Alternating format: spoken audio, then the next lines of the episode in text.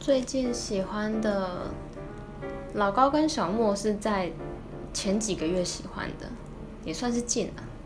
老高跟小莫，然后最近最近最近喜欢的是一个叫《异色档案》的，它的里面的它就是讲一些悬案，或者讲一些都市传说之类的，我觉得这还蛮好看的，因为我喜欢喜欢看这种悬疑的东西吧，这种悬疑啊可怕的东西。